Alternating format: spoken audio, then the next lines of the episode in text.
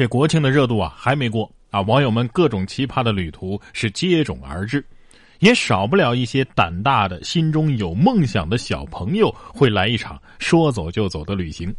说两个女童啊，国庆蹭高铁看世界，却被接到派出所去写作业。十月二号，苏州的两名十岁的女童决定一起啊去看看世界，竟然背着作业偷偷的溜上了去南京的高铁，在丹阳站呢被拦了下来。被发现之后呢，他们说我们要去参观博物馆，但是我们没有带钱，呃，可是我们有支付宝。民警将他们带到了值班室写作业，等家长啊把他们给接回去。躲得了铁警，进得了高铁，带得了支付宝，但是呢，还是没能躲过写作业。作业你赢了。这国庆不出去玩的也有啊，只要心中有情怀，哪儿都是我的后花园，我就是风景。说游客在公园的花海里打麻将，空气特好，输钱我都高兴。十月四号，江西南昌的一个公园啊。何女士和家人朋友出游的时候呢，自带麻将，在花海旁啊支起了桌子，打起了麻将，一直打到了下午六点多。她说呀：“哎呀，这公园里空气好啊，心情也就跟着好起来了。呃，我哪怕是输钱，我都高兴啊，觉得自己也成了一道风景线呐。”他妈，您不打麻将，您也是风景线。麻将得说了，谁来救救我？我不想被打，求放过！已经打了我，打了我快一天了。这闲暇时光啊，有的熊孩子又要开始表演了啊！这一次还有忠实观众呢，说熊孩子把二十米长的扶梯当成了滑梯，家长还一边录像一边夸：“哎呀，真厉害，真厉害！”十月六号，重庆渝中区一个商场的底层扶梯，三名男童啊，在写明禁止使用的二十米长的扶梯上，把扶梯啊当成了滑滑梯，连续多次速降，并且做出危险动作，看得旁人是胆战心惊。但是作为这些孩子的家长却不以为意，在扶梯底端录着像呢，并且夸孩子：“哎呀，你们真厉害！”所以熊孩子的前提啊，都是熊家长。好好滑啊！你要是滑的不好啊，明年的今天就是你的纪念日。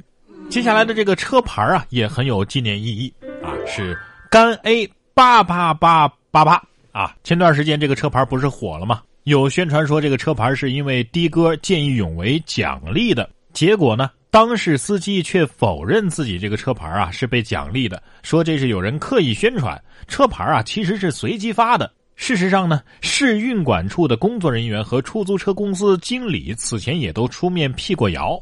双龙出租公司负责人表示啊，这辆出租车涉及到的这个司机啊啊，基本上没有做过好事啊，工作比较平淡。事实上啊，兰州市出租车的号段就是甘 A 八啊，也就是说，所有的兰州的出租车都是甘 A 八开头的。只是巧了，这辆车呢是甘 A 八，后面全是八。兰州市城市运输管理处啊，未曾采用特殊号牌的奖励方式。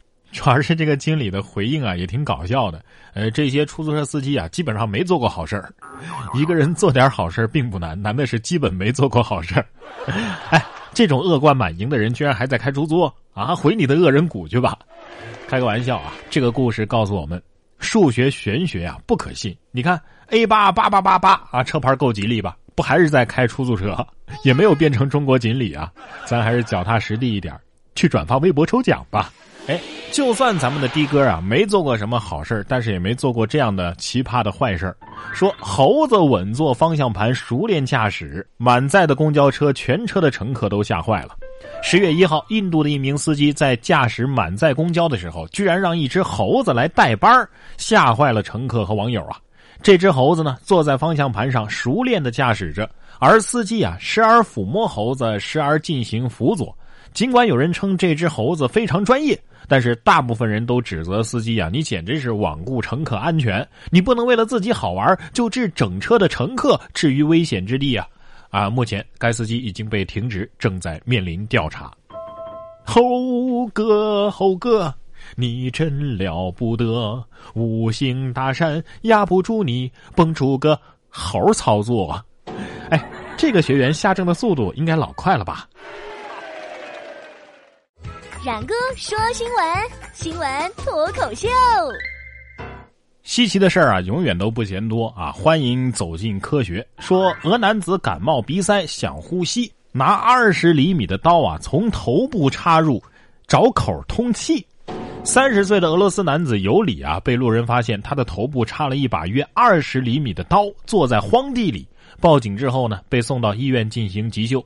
尤里向警方表示啊，我感冒好几天了，我鼻子塞住了，没办法呼吸到新鲜的空气，呃呃，所以才决定用头呼吸。不过呢，这刀插进去之后啊，就卡住了。神奇的是啊，在插了自己一刀之后呢，他的思绪仍然十分清晰，对警察的回答也是对答如流，甚至还能开玩笑。有医生说呀，这个人呐有精神病史，目前正在康复当中。朋友。你不是锦鲤，你是鲸鱼呀，是个狼人没错了，比狠人还要狠一点啊！他可能是参考了烟囱的位置啊，把这个出气孔啊改道了。哎，你怎么就认为可以用头呼吸呢？因为他知道自己脑子里没有什么东西。不要对自己这么狠。俗话说，君子动口就不要动手嘛。来看下面这两位文明约架不动手，两男子起争执之后互喷口水，事后用水疯狂洗脸。近日，安徽淮南两名男子疑因为开车引起了争执，双方站在街头啊，不停的挑衅对方，互喷口水。目击者称啊，两个人互喷了一阵之后呢，根本就没有打起来，然后各自疯狂用水洗脸。杠精们都学学学学，这才是真正的喷子啊！这是两个豌豆射手成精了啊！最后呢，是肺炎患者战胜了气管炎患者。看这视频的时候，我真怕他俩喷着喷着就给亲上了。你别说，这俩人呢，还真都挺有综艺感的，适合当网红，也适合上综艺。不过呢，韩国媒体说了，咱们中国的综艺节目啊，大都是抄袭他们的。近日有韩国媒体说，中国国内的电视节目抄袭现象日益严重，中国抄袭韩国的综艺节目已经多达三十四个了。中国超级的韩综包括在韩国非常热门的综艺节目，你像什么《丛林的法则》呀、《创造幺零幺》啊、《我是歌手》啊、《三十三餐》呐等等等等，才三十四个这么少吗？回去凑个整再来说。超是瞧得起你啊，超说明你火，是对你实力的肯定。这样的台词大家是不是很熟悉啊？哎，你说现在那些没有被中国综艺超过的韩国综艺，是不是出门都不好意思跟别的节目打招呼啊？咱们本土的综艺在学国外的综艺，咱们本土的景点在学张学友。说逃犯克星景区版，逃犯逛网红景点被抓。哎呀，这儿太火了，我就是想来逛逛。七号，重庆朝天门派出所民警。发现了一个形迹可疑的男子，上前盘问的时候呢，这男子试图躲闪，民警呢就将其控制带回了派出所。经核实，他就是一名网上逃犯，因为听说重庆的洪崖洞啊太火了啊，就想来逛逛，想趁着人多，警察应该不会发现自己吧。目前该案还在进一步的办理当中。现在的逃犯都这么有情怀了吗？啊，人多人多，警察叔叔牵着你逛啊。长姿势。现在常用“衣冠禽兽”一词来形容品德败坏的人，然而在古代，很多人都想成为衣冠禽兽。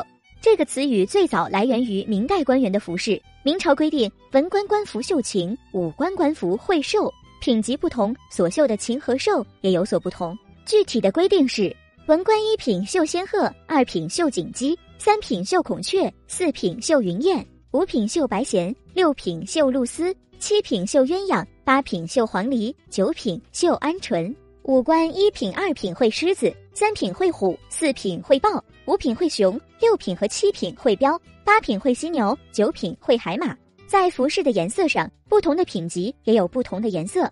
文武官员一品至四品穿红袍，五品至七品穿青袍，八品和九品穿绿袍。所以，当时的衣冠禽兽指的是官员的服饰有令人羡慕的味道，一般用作赞誉。衣冠禽兽开始被用作贬义，是在明朝中晚期。当时宦官专政，政治腐败，大部分文官武将欺压百姓，无恶不作，导致官场一片声名狼藉。老百姓视官员为匪盗瘟神，于是老百姓称那些为非作歹、道德败坏的文武官员为衣冠禽兽。到了清代以后，衣冠禽兽一语完全被用作贬义。泛指那些外表衣帽整齐，行为却如禽兽、道德极其败坏之人。